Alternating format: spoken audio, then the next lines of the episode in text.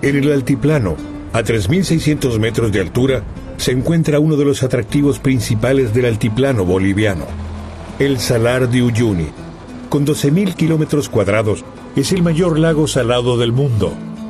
El clima es fresco, incluso cuando brilla el sol, y las noches son heladas.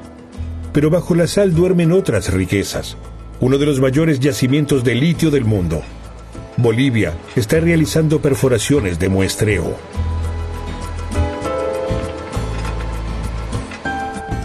En medio del lago salado, en la tierra firme de una isla, se están construyendo cimientos para una estación de investigación en busca de yacimientos de litio. Este proyecto piloto opera desde el año 2008. Nadie puede indicar con exactitud cuántas personas trabajan aquí. Todo es secreto. Antes, aquí no había nada, ni agua, ni caminos, ni teléfonos.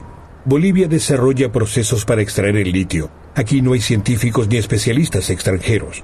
Desde que el presidente Evo Morales llegó al poder, en Bolivia las posiciones claves son ocupadas por simples trabajadores. Lo importante es que la actitud sea la correcta.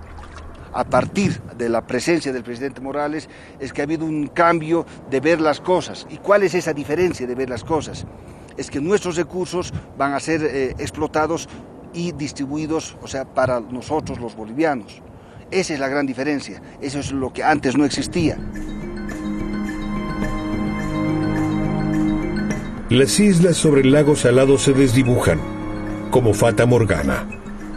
La isla Incahuasi, con sus cactus gigantes de 12 metros de altura, es particularmente difícil de alcanzar por su ubicación en medio del lago Salado.